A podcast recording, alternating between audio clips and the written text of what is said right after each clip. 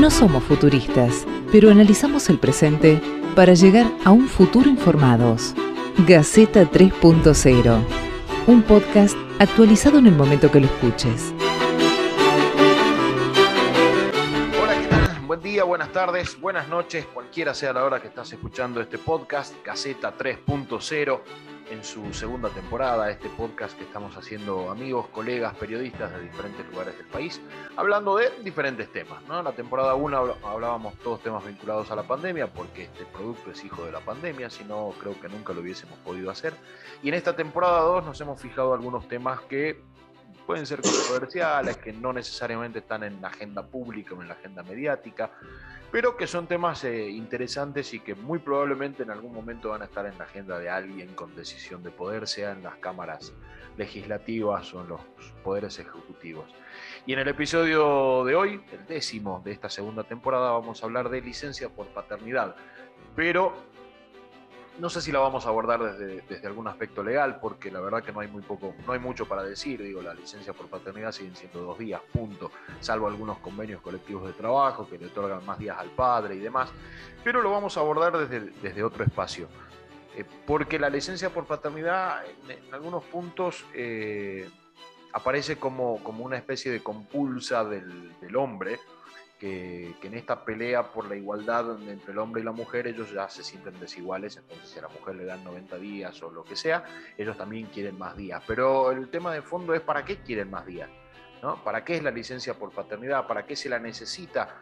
Eh, si es para fortalecer el vínculo de, la pareja con el hijo, con el recién nacido, para aprender a paternar. No, no es una licencia para, este, bueno, yo ayudo en la casa y, mientras ella materna y hace absolutamente todo, el padre en esa licencia ve tele más tiempo y lava uno o dos platos. Digo, no se trata de eso, me parece que en el fondo es mucho más, más este, más interesante. Y de forma legal en Argentina tampoco se cumplen con algunos, algunas cuestiones que están vinculadas a la mujer, ni siquiera con la recomendación de la Organización Internacional del Trabajo, que fija 195 días de licencia o recomienda 195 días de licencia para la mujer. Pero bueno, mientras la cuestión legal se va discutiendo en Argentina, a ver si son dos o más o cinco, o qué convenio colectivo de trabajo, si son 45, lo que sea, nosotros hemos convocado a un psicólogo, el salteño Eduardo Robino, especialista en, psicoterapia en adultos y adolescentes y hemos, eh, hemos decidido abordarlo desde esta, desde esta parte. Así que con Eduardo vamos a, vamos a ver todos los otros aspectos que no son los legales que tienen que ver con la licencia, por, eh, la licencia de paternidad o por paternidad y vinculados a la familia. Eduardo, ¿qué tal? ¿Cómo te va? Muy bien, muy bien. Diego, antes de empezar, y esto lo voy a decir como, como final de, la exposición que voy a hacer, que estoy en desacuerdo con vos en, algún, en lo primero que dijiste. Eh, la, esto de que los hombres les gustaría la licencia de maternidad, por paternidad es exactamente al revés, sino las mujeres necesitan y requieren que los hombres tengan una licencia por paternidad y no necesariamente para que se hagan cargo del hijo, sino para que no jueguen desigualmente en el ámbito laboral. Es como que hoy las mujeres eh, les juegan muy en contra su licencia por maternidad. Entonces no las toman porque obviamente toman licencia por maternidad y los hombres no. Cuando los hombres empiecen a tomar licencia por paternidad y sea igualitario con la mujer, va a haber una competencia mucho más leal. En realidad la licencia por paternidad beneficia más a las mujeres que a los hombres obviamente. Pero esto era el, lo que iba a terminar diciendo. Empecé por el final. Vos sabés que eh, no sabía bien cómo agarrar el tema, porque de hecho abogado no soy, pero sí me gusta curiosear un poco en, en, la trama histórica y un poco larguemos de ahí. En la trama histórica vamos a comenzar a hablar eh, conciso, pero voy a tratar de profundizar algunas cosas. Vamos a alargar en 1943. Eh, obviamente, antes de eso hay que tener en cuenta fines de, 1800, comienzo de 1900, la aparición del, feminismo como movimiento, la lucha por los derechos sociales y políticos, la lucha por la educación, este, la lucha por el espacio laboral, etcétera, etcétera, que han tenido las mujeres. ¿no? Esto eh, tiene que, que funcionar como un armazón de fondo para explicar lo que pasa en 1943. Después de la Primera y la Segunda Guerra Mundial, que fueron en términos históricos prácticamente inmediatas, una termina en el 19, la otra comienza en el, en el 36 prácticamente, o sea, hay realmente casi una continuidad. El medio fue muy cortito, muy cortito. Posterior, cuando termina la, la Segunda Guerra Mundial y con la Segunda Guerra Mundial las, las esperanzas optimistas de los años locos de que la Primera Guerra Mundial era la última guerra de la humanidad porque habíamos aprendido, todos los sueños quedan tirados por, por el piso. Pero se produce un fenómeno. La guerra mundial, tanto la primera como la segunda, la primera con 20 millones de muertos, la segunda con aproximadamente 50 millones entre los muertos en la guerra, en las ciudades y en las plagas y enfermedades que se desataron, este, eh, producen una, una, sensación a nivel eh, Europa que, tiñe Estados Unidos y tiñe América, porque Occidente sigue siendo Occidente, eh, provocan una, una desesperanza que encuentra en el nacimiento de muchos hijos un nuevo faro de esperanza. En 1943 empieza la época de los llamados baby boomers, que es un nacimiento exacerbado de chicos. O sea, los padres empiezan a tener cuatro, cinco hijos, eh, tanto en Europa como en China, como en Estados Unidos, como en América Latina. Se, se observa este fenómeno. Es un fenómeno que se observa tanto en Occidente como en Oriente, en China específicamente. Estos son, obviamente, eh, espacios temporales, los baby boomers, la generación X, la generación Y, etcétera, etcétera, son modos de análisis que utilizan mucho los norteamericanos, pero que se está utilizando tanto en Europa como en América Latina, eh, tomando eh, los, los, procesos históricos y culturales eh, similares y los puntuales propios de cada región y país. los baby boomers son, son chicos que tienen una característica. los los papás eh, todavía siguen siendo, eh, los papás varones todavía siguen siendo los referentes eh, económicos del hogar.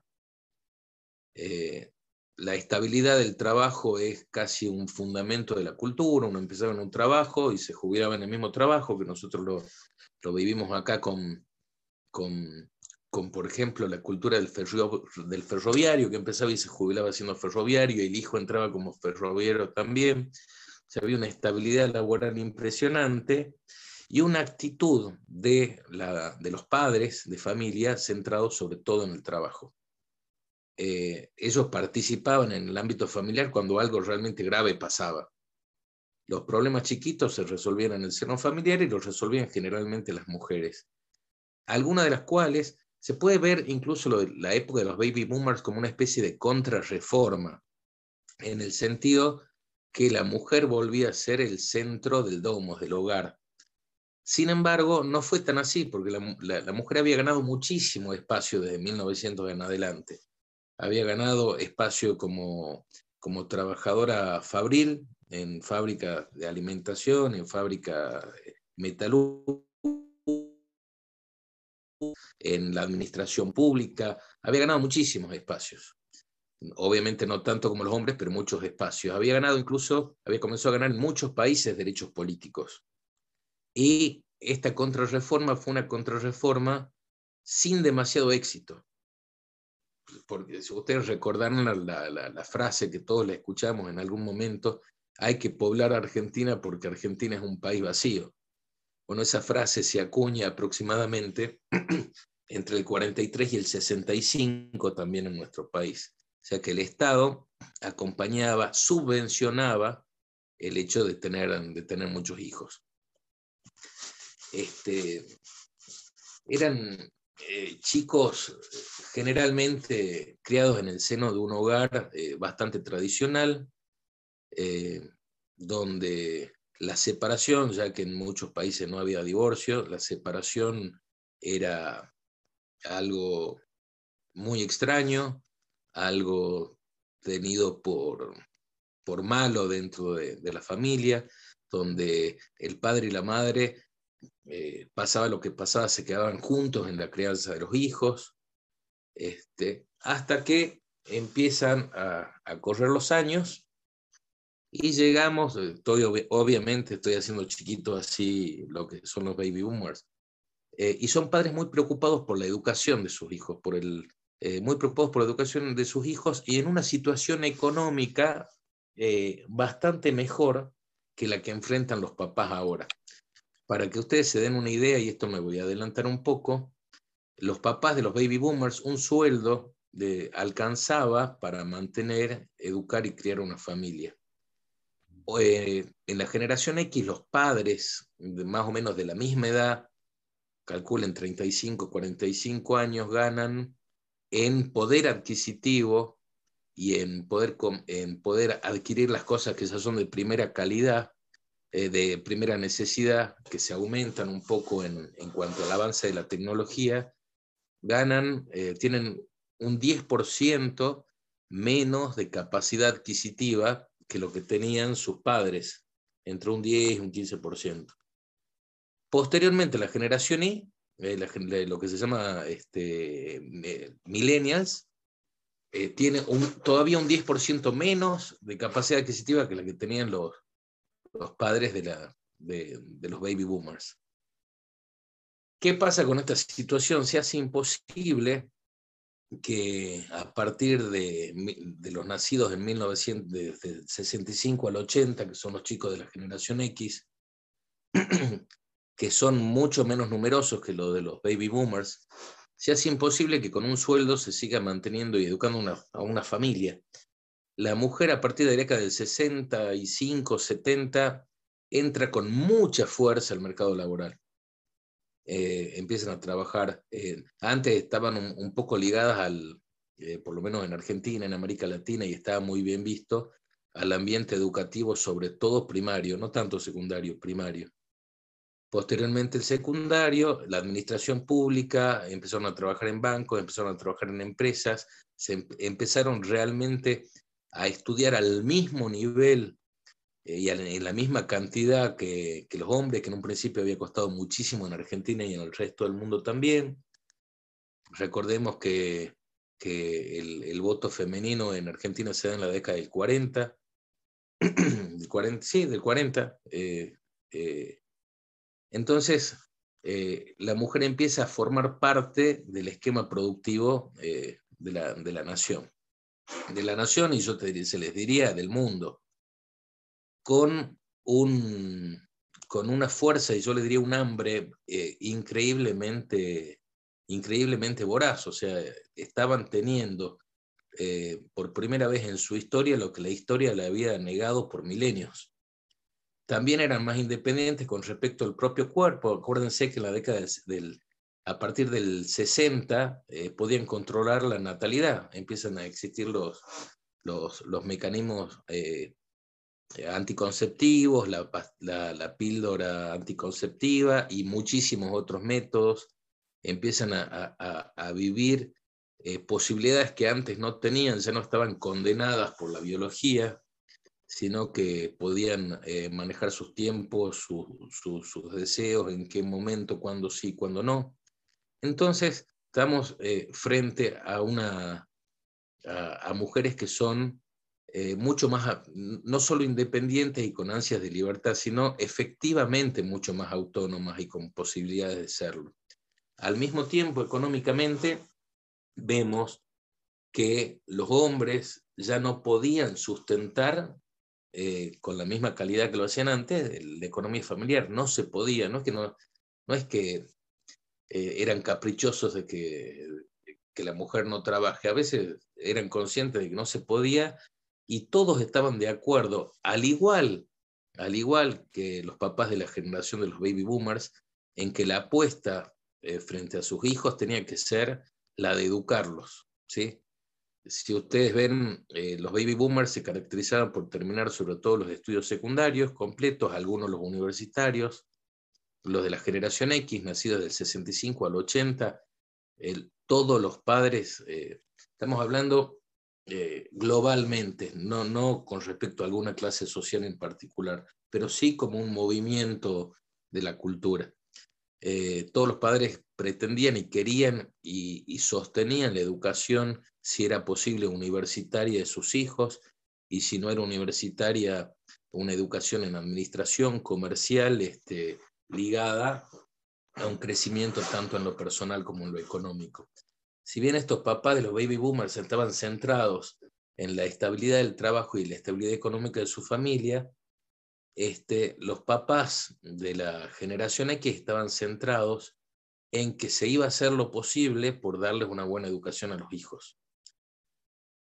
La generación X, nacida entre el 65 y el 80, de lo cual somos casi todos nosotros, tuvo varios nombres. Eh, los psicólogos hablaban de la generación del yo, del ego. Eh, se habló de la generación intermedia, intermedia entre una forma del conocimiento basada en la letra escrita y, una, y un comienzo del conocimiento y la educación basada en la era digital. Eh, nosotros somos la generación que escribía cartas y aprendió a escribir mails más o menos a, los, a partir de los 16, 17 años cuando pudimos acceder a la, adquisición de tecnología, no porque no se podía hacer antes, se podía hacer antes, pero no podíamos comprar la tecnología, eso se fue haciendo con el tiempo. Muchos de nosotros hemos tenido computadoras propias entre los 20 y los 30 y quizás también después. Eh, esta generación X se caracteriza por un retroceso en la, en la en, en, tener menos hijos. Eh, una apuesta muy fuerte al estudio, un eh, tiempo un, poco más tardío que el de los eh, papás de los baby boomers en ser padres. El casamiento pasa a, a, a, partir de los 23 años, empiezan los casamientos, antes a los 19, 20 ya las mujeres estaban casadas, esto prolonga la educación, se ve cómo se empieza a prolongarse la, el momento de casarse, era como uno se recibía y recién se tenía que casar, era una, una regla no escrita, pero sí subrayada por, por los padres tanto de los hijos como de las hijas. Y en algún punto este, e, empieza a haber una eh, conciencia muy fuerte por parte de la mujer de que solamente el esfuerzo y el estudio, en la que, y además empezaron a destacar en eso, no iban a poder eh, sustentar eh, una, una, competencia clara, una competencia sana, una competencia justa con respecto al hombre. Eh, muchos ligados a, prejuicios y, y, otros muchos ligados a lo biológico. O sea, uno no contrataba mujeres porque las mujeres tenían eh, una licencia de uno o dos días por el periodo, una licencia de tres meses por, por la maternidad, la idea de que había trabajos que no eran para mujeres y otros que sí eran para mujeres. Entonces vieron que, que el, el, esfuerzo y la capacitación y, y el, el centrarse en, en, el trabajo no era suficiente para competir. Es más, no alcanzaba. Y la respuesta frente a eso fue eh, política. Se, empezaron a, pelear con muchísima fuerza en todos los países del mundo a partir de la década del 70 se comienza, pero en los 80 recrudece, eh, ligados a derechos laborales con respecto a la mujer, los cupos laborales, el derecho a poder eh, trabajar y que haya igualdad de, a igual trabajo, igual sueldo, lo habrán escuchado muchísimas veces. Entonces, este, hay una, un, un, adelanto basado en la frustración que, que, las mujeres tenían con respecto del rol que históricamente habían tenido y se mantenía en base a desigualdades eh, mantenidas eh, por el prejuicio ante lo biológico y ante, y ante lo sexual, que era una que venía siendo una herencia cultural de 3.000 años más o menos, y este, se dieron cuenta de que la lucha era netamente política. Las mujeres empezaron realmente a, a, seguir empujando fuertemente donde no podían, empiezan generaciones eh, de ingenieras, generación de, médicas, generaciones de odontólogos, generaciones de, ingenieras en petróleo, eh, muchísimas profesionales ligadas a, la minería, cosa que antes era absolutamente un universo de hombres. Mujeres ingenieras mecánicas, o sea, eh, es como que los lugares que antes eran, estaban subrayados eh, y decía únicamente hombres, las mujeres empezaron a habitarlos también. Con la permanencia, sobre todo en la docencia, en las escuelas primarias, de solamente mujeres. Los hijos nacidos entre el 80 y el, el 65 y el 80 se caracterizan también por eh, una conciencia eh, basada en la pelea por los derechos, pero no tanto en los ideales políticos. Por es una generación más centrada en el yo. Pelea por, por derechos grupales, eh, por derechos de género, empiezan este, a, funcionar con muchísima fuerza y aparecen también cuando estos chicos son adolescentes, adultos, con mucha fuerza las ONGs, que si ustedes ven, sobre todo en América Latina, eh, no hay una sola ONG que no sea política, todas las ONG son políticas. No políticas partidarias ni políticas estatales, pero hacen política y hacen fuerza y pelean por determinados derechos, de la primera a la última con un pequeño detalle, en América Latina y eh, en Argentina, en Uruguay, en Brasil, muchísimas ONG son subsidiadas por el Estado, en algún punto son hasta paraestatales, les podríamos decir, porque asumen roles muchas veces que, el Estado delega en ellas. Acá, por ejemplo, tenemos muchísimas ONG eh, relacionadas con ayudas a, las jóvenes que, trabajan con discapacidad, que trabajan en, en educación, etcétera, etcétera, pero la ilusión de las personas que participan en la ONG es que están por fuera de lo político estatal cuando no es cierto. Y muchas ONG obviamente a eso lo mantienen medio al margen. Eh, esta generación es un poco más tolerante, recordemos que es una generación que pasa por la epidemia de, del HIV en Estados Unidos la epidemia del crack, pero que no se sintió en América Latina, pero sí se sintió con muchísima fuerza eh, en el mundo la, epidemia del HIV. Es una generación mucho más tolerante, mucho más tolerante que la anterior en relación a las diferencias. Y no digo que acepte, sino tolerante, que es diferente a la generación anterior eh, en relación a, lo sexual, a la manera de vestirse, a la manera de, de, de que cada persona puede pelear por, por, sus derechos y está bien visto, más allá de que eso no los comparta, cosas. Hay una idea de comunidad muy centrada en el yo, en los derechos individuales. Y obviamente hay ONGs que pelean con por, estas situaciones. A su vez, eh, los, tanto los, los de la generación X como los baby boomers siguen teniendo hijos y este, eh, comienzan a nacer a partir de, del 80 y entre el 81, 82 y el 96, lo que se llamó la generación Y y que y son los millennials, que son los verdaderos nativos digitales. Nosotros éramos la generación intermedia, los millennials son los nativos digitales. De ellos podemos decir que es una generación que contrariamente a lo que se piensa es una, una generación mucho más espiritual, como implicó una, una, una vuelta a creencias no necesariamente institucionales basadas en una iglesia en particular, sino creencias de, de, muchísimos colores.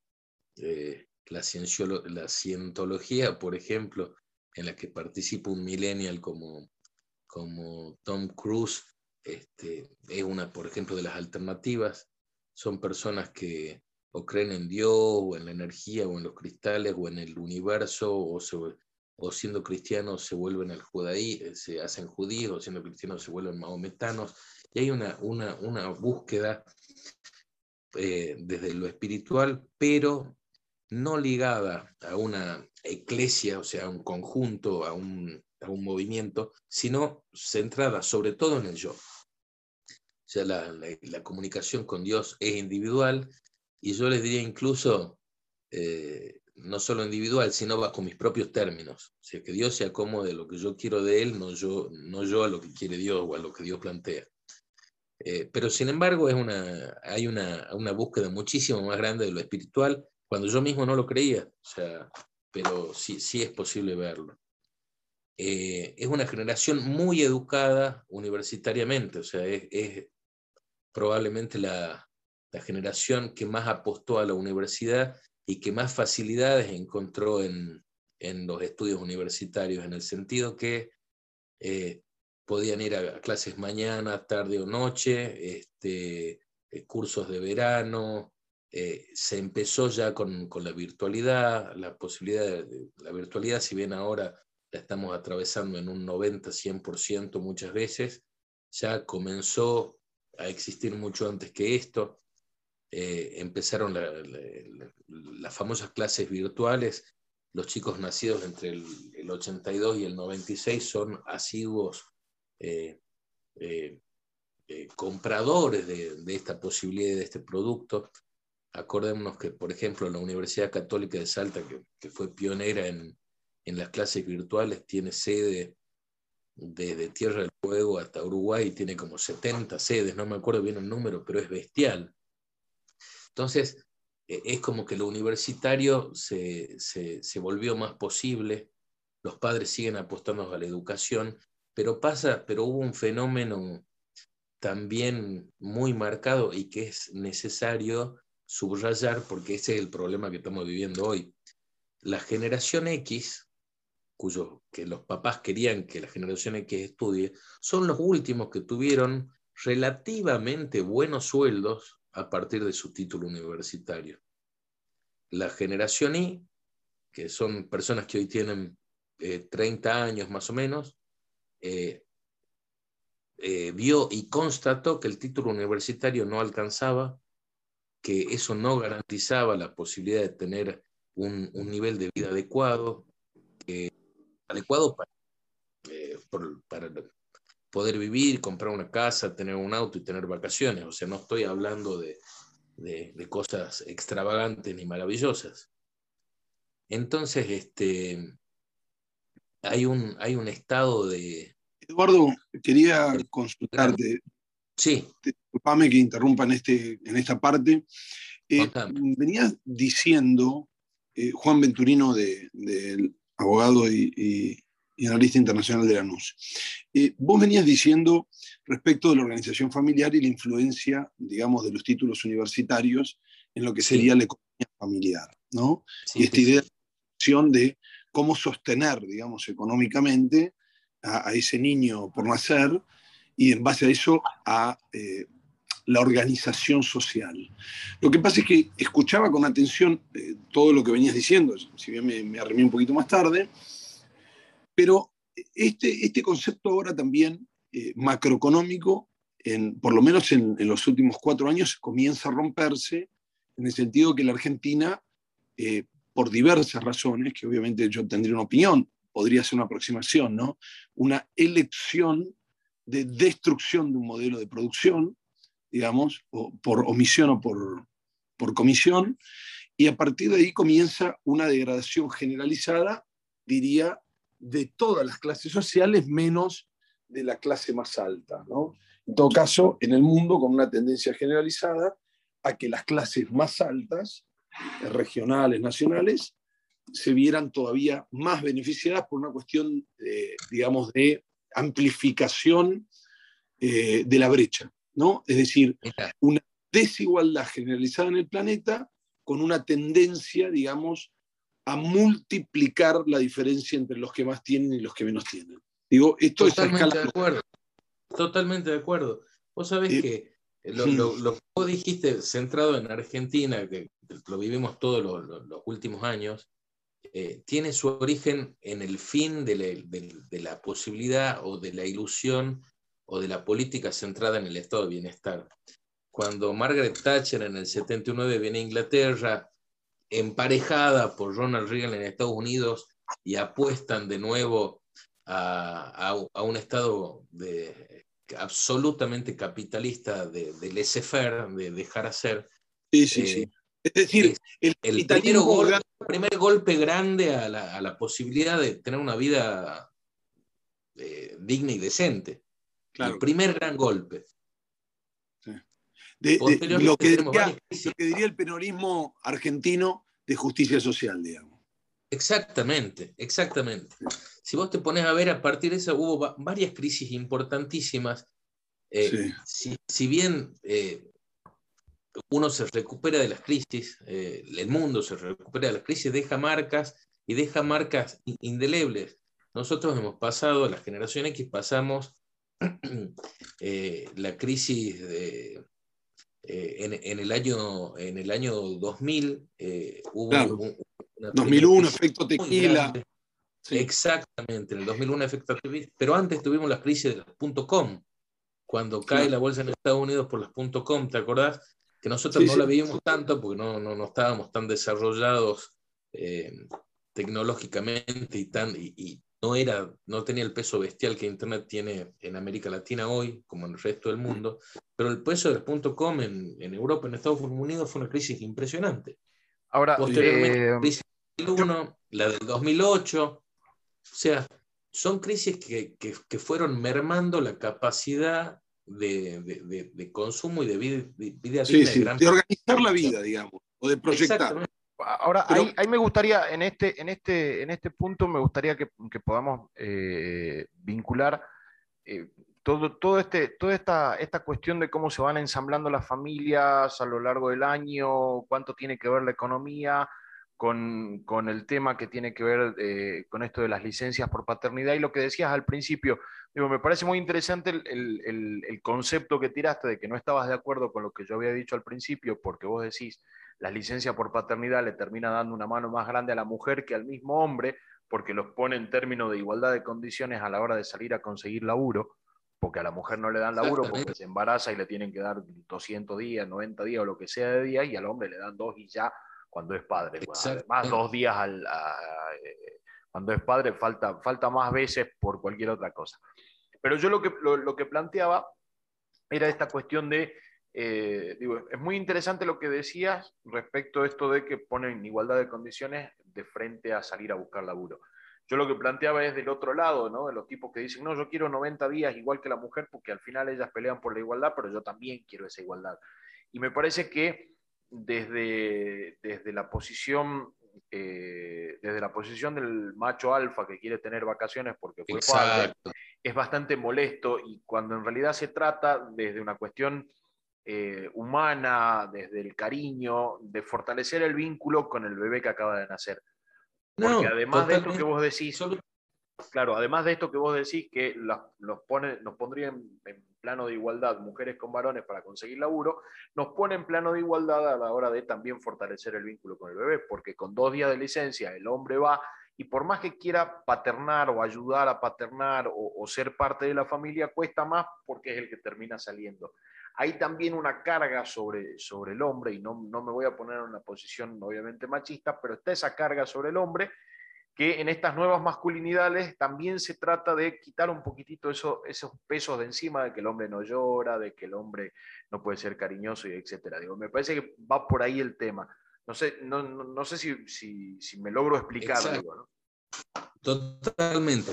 Hablo dos minutos más de la generación Y porque entra de lleno en lo que vos estás diciendo. Si ustedes se acuerdan, la generación que nosotros fuimos los primeros, los, primeros en conocer esos armazones para que los hombres sean los, hombres sean los que lleven los bebés.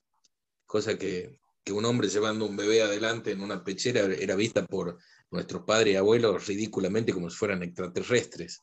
Pero en realidad ya se empezó a compartir no solo la necesidad eh, eh, de trabajo de ambos padres, sino que la cultura cambió para posibilitar y hacer menos, cruento esa, menos cruenta esa situación a nivel familiar. Eh, vos sabés que se habló en eh, los papás de la, de la, generación X, algunos de los papá boomers, eh, tuvieron que, que, encontrar un nuevo término que se llamaba los niños horizontales. ¿Quiénes eran los niños horizontales? Los que los papás dejaban dormidos a la mañana y veían dormidos cuando llegaban de trabajar a la noche. O sea, eh, tremendo, es un término tremendo, pero que, que, existe y por momentos fue real, sobre todo en papás muy jóvenes, que tenían que estudiar, que tenían que trabajar, eh, tanto él como ella. Entonces, este, eh, aparecen cambios necesariamente, necesariamente, o sea, que se tenían que dar porque iban a explotar todas las familias. Acuérdense que antes el divorcio estaba mal visto y después el divorcio no estuvo nunca más mal visto.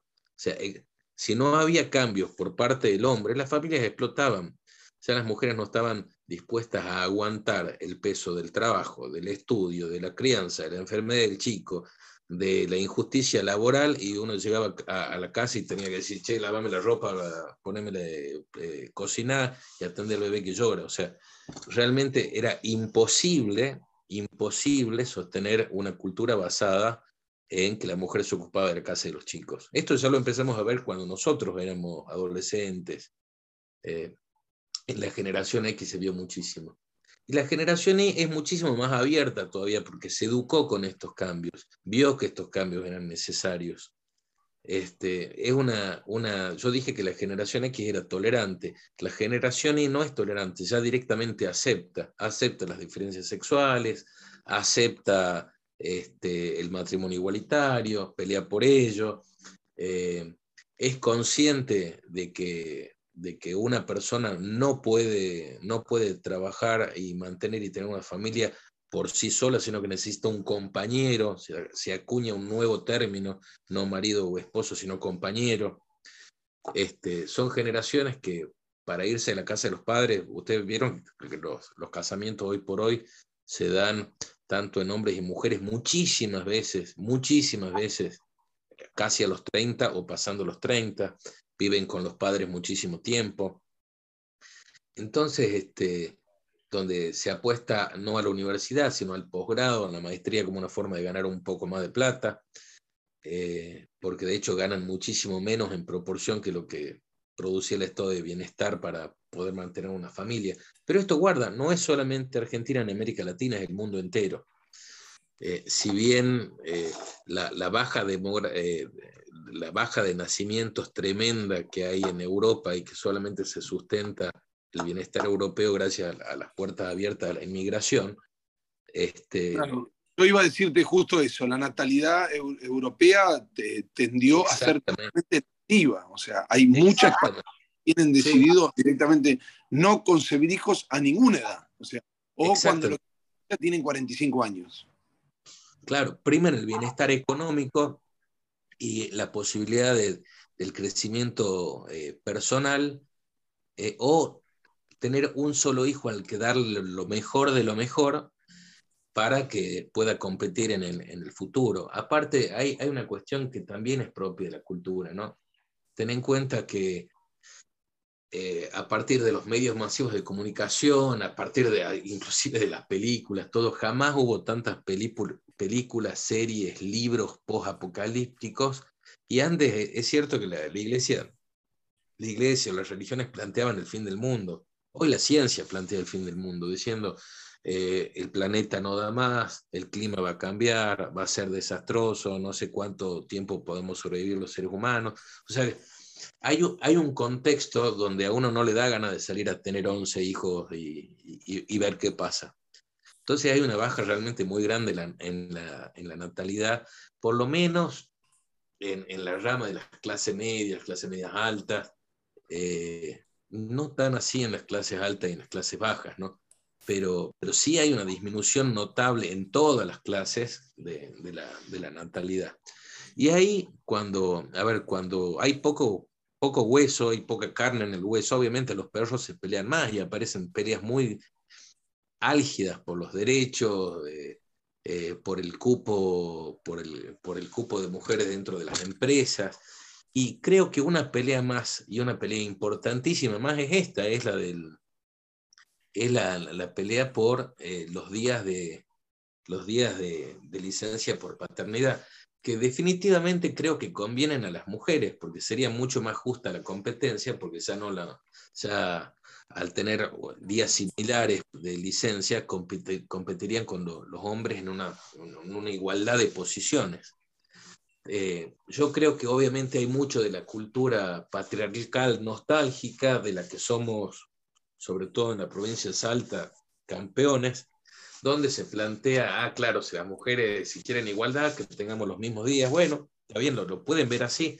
Yo creo que es estúpido verlo así porque eh, eh, son los mismos que llegan a la casa y dicen, mira, hola el chiquito que está enfermo, que como no lo has bañado todavía, no has comido.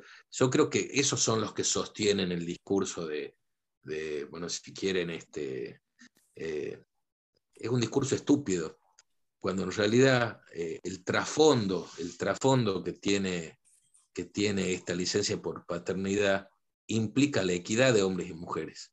O sea, eso era un poco lo que quería decir de esto. De ahí charlemos. Yo creo que ya hablé un montón. Yo, buenas tardes, buenas noches, buenos días, no importa cómo estén escuchando este podcast. Eh, mi nombre es Homero, acá de la República Separatista de San Martín. Un par de reflexiones más que preguntas. Primero, eh, mencionaste varias veces, Eduardo, el tema de eh, el anhelo de la universidad, del título de posgrado incluso. No tengo la cifra exacta, pero el porcentaje de la población mundial que tiene acceso a una carrera de grado eh, no llega al 8 o 10%, no sé si es el 8 a nivel argentina y el 15 a nivel mundial, lo cual digo, está bien, pero no sé si nos sirve como un análisis más macro, ¿no? Para, para, ver el tema de, está bien como anhelo, ¿no? Pero la realidad es que hay que laburar mucho más para que más personas lleguen, más en un contexto donde estamos que hoy hay una tendencia más al nano degree, al aprendizaje cortito y bien eh, técnico que, impacte en, el mundo. Eso por un lado, como para, porque a veces nos pasa en estas cuestiones de, discutir o de pensar, no, nos cerramos en el, en el nanoclima, ¿no? académico, universitario eh, o, donde laboral, y nos perdemos de, vista lo que pasa en la gran mayoría, de la gran parte del mundo. O sea, en Argentina tenemos un 53% de pobreza o un 45% de pobreza y más del 50% de los jóvenes están, son pobres. Eh, donde hay un montón de, debates, entonces parecería que el debate por aumentar eh, la licencia por paternidad como que no tiene que ver. En realidad entiendo que, no, que ese debate no se da para las cuestiones acá, digamos, para los universitarios, que es un grupo muy chiquito, sino para la gran masa de trabajadores. Y ponerlo a nivel eh, oficial, desde los que tienen la, suerte de tener un trabajo en blanco, hace que decante y que impacte para abajo para los que están en negro, que puedan acceder y reclamar a, mejores, a, mayores derechos o más, más derechos. Comparto con vos que es un beneficio principalmente para las mujeres, para competir en el mercado laboral eh, de igual a igual. No sé si de igual a igual, pero acercar la vara a que sea un poquito más de igual a igual. Mi pregunta puntual, sí. Eh, Homero, si, vos te pones a ver, eh, lo, que decís es cierto, hablé muchísimo de lo universitario. Eh, y es cierto que en Argentina también es cierto que se apuesta con, con, la obligatoriedad del, título secundario, con el rescate de chicos que antes abandonaban el secundario. La verdad que Kirchner, Néstor Kirchner trabajó muchísimo en eso. Y a partir de ahí se siguió trabajando. Este, algunos más, otros menos, pero se siguió trabajando en esa misma dirección.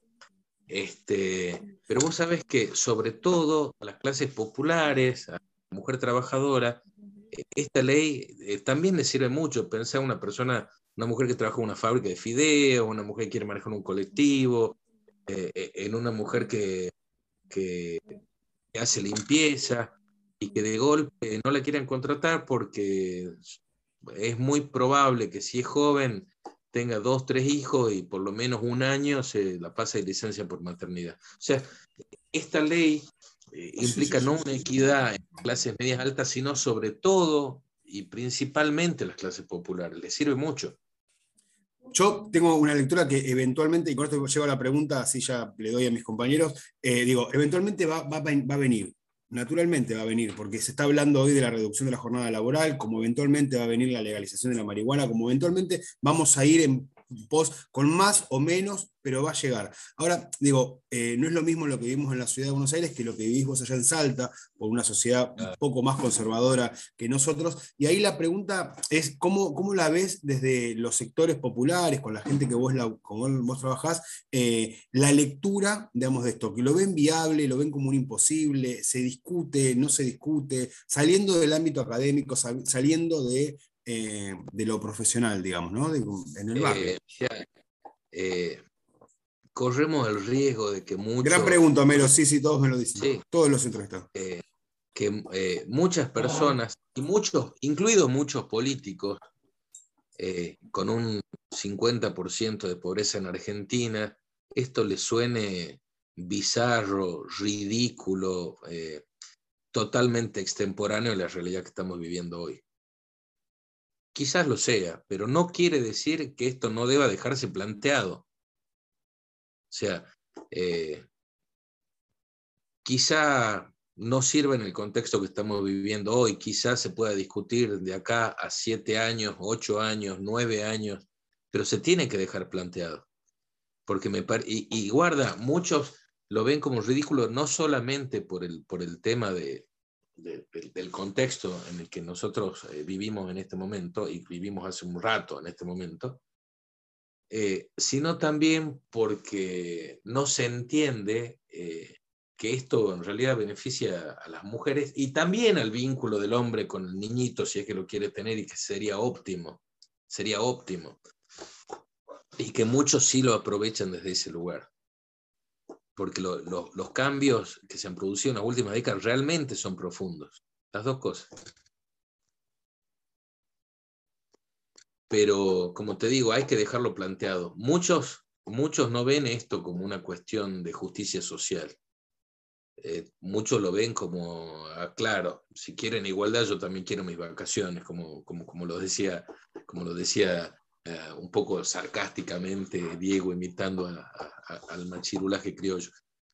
Pero en realidad me parece que es una cuestión que beneficia sobre todo a, las mujeres. Yo lo que quería, muy cortito, a ver, ¿a quién beneficia que el padre esté los 45 días o 60 o 90 días junto a la madre puérpera? Yo creo que se benefician todos. Se beneficia el bebé, la madre y se beneficia el padre. Independientemente, yo no, quiero plantear ni siquiera como una clase, ni, como un justicia social, ni como que esto pertenece a una clase especial. Yo creo que a todas las clases, clases altas, clases medianas, clases bajas, a todos va a beneficiar esto. Obviamente, Eduardo, yo escuché atentamente todos los planteos históricos que hiciste, ¿cierto? A lo mejor hace 50 o 60 años con el el tema del machismo, qué sé yo, el hombre, no, él mismo nos hubiese permitido estar al lado de la, madre este, cambiando al bebé. ¿Qué me voy a.? No, eso es cosa de mujeres. Pero hoy, que ya cambió tanto, yo creo que esto es un beneficio para todos. Lo veo desde todos lados, del trabajador de una empresa, hasta el dueño de la empresa, el, el millonario y el pobre. Ah, ¿Para, ¿Por qué? Porque yo estoy pensando la madre, el padre, pero sobre todo el bebé, ese bebé que los primeros días necesita mucho cariño, mucho, mucho apoyo. Uno puede decir, es el momento, y qué sé yo, la verdad que lo veo difícil. En esta situación tan complicada que un, que un, no sé, el dueño de una empresa, sabiendo que tengo un muchacho de 25 años que recién se casó, este, dice, uh, este, este en cualquier momento este, es padre y me deja 60 días plantado. Es un tema, es un tema. No sé si llegaremos a tanto, no sé, no sé. Puede ser que lo beneficie a la mujer, pero sabemos que en esta sociedad todavía quedan algunos restos machistas y siempre el hombre a lo mejor lo, van, a, lo van a terminar. No digo que esté bien, ¿eh? no está mal, pero lo van a terminar de alguna forma favoreciendo. Van a decir, bueno, entre un hombre joven y una mujer joven me quedo con el hombre. Porque la mamá va a quedar embarazada, va a tener la licencia por embarazo, por nacimiento, el bebé se enferma y va a faltar, este, ella va a tener un problema en el embarazo y va a faltar. En cambio, el hombre a lo sumo va a faltar cuando nazca el bebé. Y nada más. Pero si se enferma el bebé, se hace cargo la madre. Pero vos sabés que, los dos días de licencia por paternidad son crueles, porque una mujer que le hicieron una cesárea tiene una herida de 8 centímetros, no superficial, sino de varios tejidos. Sí. Exactamente. Y que necesita por lo menos una semana, 10 días para recuperar. Sí, 15 días de, también de posoperatorio. Para tener recuperación, para no baja. Ahí, por dos días se va a laburar, o sea, es, terrible. Me gustaría adicionar algo a lo que decía Marcelo, muy pertinente respecto de esto, ¿no? Hay una lógica en la forma en la que interpretamos las relaciones de trabajo. Yo vengo precisamente de ese palo y em, sin querer hay, como una penetración, aún en, en los trabajadores, que hay como una lectura de la organización en términos de costos y beneficios. Y esa lectura, digamos, a todos nos pone un poco miopes. Y voy a explicar por qué. Porque en términos de costos, nosotros, por ejemplo, miramos que, em, ya estamos, sí, ok, digo. Eh, por ejemplo, vemos que la señalización de una ruta requiere un costo, por ejemplo, que implica poner luces. Entonces, alguien tiene que pagarlo eso. Pero después, sin querer, nos olvidamos, digo, en la lectura macro, no entendemos que si alguien se accidenta, independientemente de las culpas concurrentes, de si hubo o no negligencia, digo, sin entrar en ese detalle, por eso de este ejemplo, es un ejemplo tonto para acá, pero la quiero traer para decir que ese tipo está 20 días en un hospital público recuperándose y cuesta más caro que toda la señalización de la ruta. Entonces, ¿por qué quiero decir esto? En la mirada de pensar que ese tipo no fue 20 días a trabajar, digamos, en términos de costos y beneficios, estamos haciendo por ahí el cálculo de pensar que si lo achicamos es mejor. Y esta es una lectura, digamos, que nos vienen a traer los dueños del capital, sin entrar en una mirada marxista, para hacernos creer que el tipo no rinde. Y créanme, ese padre que estuvo 20, 20 días con el hijo va a volver y va a ser más productivo. Y probablemente quiera más el trabajo. Y te voy a decir más. Si a la vuelta le decís, mira, te vas a tener que dar un mes, un par de horas más, lo va a hacer porque esos días que estuvo con su hijo recién nacido son incanjeables. Por eso digo, la lectura de pensar que porque el tipo se quedó 20 días más, está demostrado ampliamente ya lo demostró la, historia, que son más productivos y de hecho en los países centrales se dieron cuenta que el tipo va a laburar un día menos y la empresa produce igual o mejor que lo que producía cuando todos iban. Entonces, esto es importante entenderlo porque les aseguro también que en el 90% de los trabajos la gente tiene un altísimo nivel de improductividad, altísimo por la enfermedad, por las condiciones, porque no se siente bien remunerado, porque no se bien, siente reconocido. Digo, por eso digo, esto es una cuestión de paternidad, pero estamos haciendo una mirada que por ahí podría ser desde el sector empresario. Ese sería el reclamo del sector empresario para no darlo. Y nuestra mirada del sector trabajador tendría que ser, mira todas las bondades de poder darlo. Quería por ahí aportar eso nada más y obviamente no, tengo tiempo y, y podríamos enriquecer el debate no horas, sino días, pero quería decir eso nada más. Muy bueno. Muy real. Yo creo que estamos como para, como para ir cerrando. Me parece que a modo de conclusión, este, nada, solamente queda por aclarar que quedó claro este, que la licencia por paternidad es una ventaja principalmente para el bebé que al final de cuentas es el que importa, o el que más importa porque es el indefenso en toda esta historia.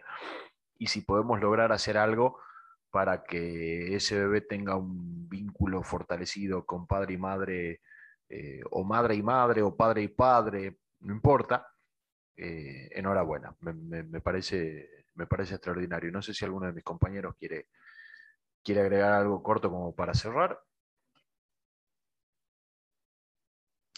Por ahí, ah, sí. Eh, yo abonando. métele vos nomás.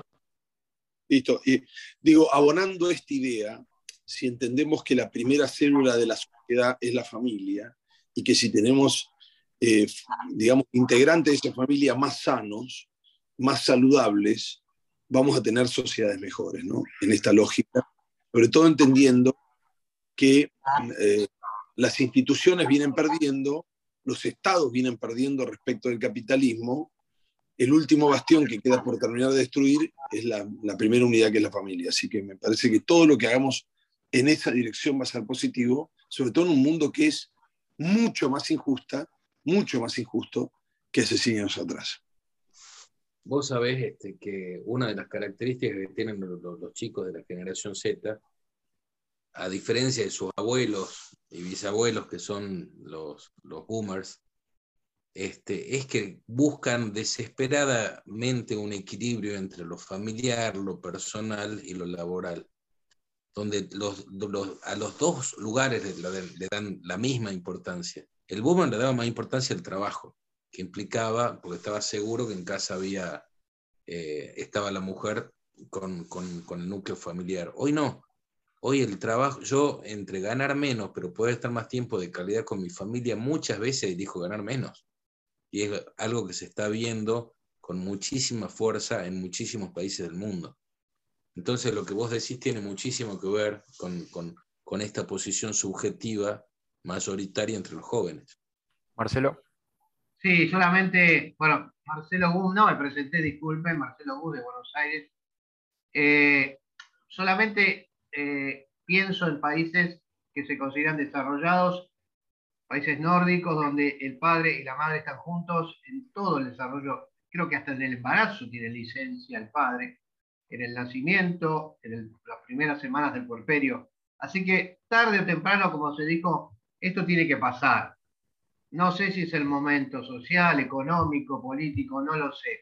Lo veo difícil, pero yo creo que tiene que pasar porque va a ser muy beneficioso para todos, para la familia y para la sociedad. Así que nada, solamente eso, un deseo de que alguna vez ocurra. Eso es todo por mi parte. Muchas gracias. Homero, para cerrar. Sí, eh, como una, más que una reflexión, un pedido de reflexión a todos los eh, oyentes, digamos, ¿qué piensan de la licencia de la maternidad? Si sí o si no, si están de acuerdo o no están de acuerdo. Me parece que también está bueno escuchar los comentarios y demás y la postura de cada uno. Yo en particular estoy de acuerdo, más allá de, de los porqués y de los pormenores, creo que tenemos que equiparar derechos y, ampliar derechos para todos y todas. Creo que se va a venir más rápido de lo que pensemos, que, lo estemos hablando hoy en un, en un, podcast, significa que está ahí, tal vez no está en agenda, que no está en los principales medios, pero sí es un debate que está, está presente, lo vengo escuchando en diferentes lugares, rápidamente está, llegó el aborto, está discutiéndose la legalización de la marihuana, se está discutiendo el beneficio de Internet como un bien público, eventualmente rápido y hay que militar para que esto suceda. Después, si algunos utilizan para tener vacaciones o no, serán otras luchas que hay que dar, pero hoy hay que conseguir esta como padre, eh, lo digo que es algo que necesitamos. Y yo como para cerrar, eh, me voy a tomar un atrevimiento y a partir de este podcast voy a agregar una pregunta al final para que quien nos escuche se cuestione un poquito. Y me parece, me parece fabuloso. Yo le quiero preguntar a todos nuestros oyentes, independientemente de, este, de este episodio, ¿por qué crees en lo que crees? Y así llegamos al final de este nuevo episodio de Gaceta 3.0 en su temporada 2, episodio número 10. Hablamos de la licencia por paternidad, bueno, el título es licencia por paternidad, al final terminamos hablando de cosas bastante más complejas y mucho más interesantes que lo que nos revela solamente el título. Estuvo con nosotros como invitado Eduardo Robino, él es psicólogo recibido en la Universidad Nacional de Tucumán, especialista en psicoterapia clínica en adolescentes y adultos. Además es escritor, poeta con varios premios provinciales, menciones nacionales en diferentes concursos. También estuvieron Homero Bonafert, periodista y trabajador social de San Martín, provincia de Buenos Aires, Marcelo Gus, periodista y médico de Ciudad de Buenos Aires, Juan Venturino, periodista, periodista y abogado de San Isidro, provincia de Buenos Aires, y quien les habla, Diego Comba, periodista de la provincia de Salta. Y así nosotros llegamos al final y no se olviden de, eh, después de escuchar el, podcast, póngale seguir al botoncito en Spotify para que nos ayude a reaccionar mejor y que nos escuche más gente. Gracias. Chau. Gaceta 3.0. Lo escuches cuando lo escuches, siempre va a estar al día.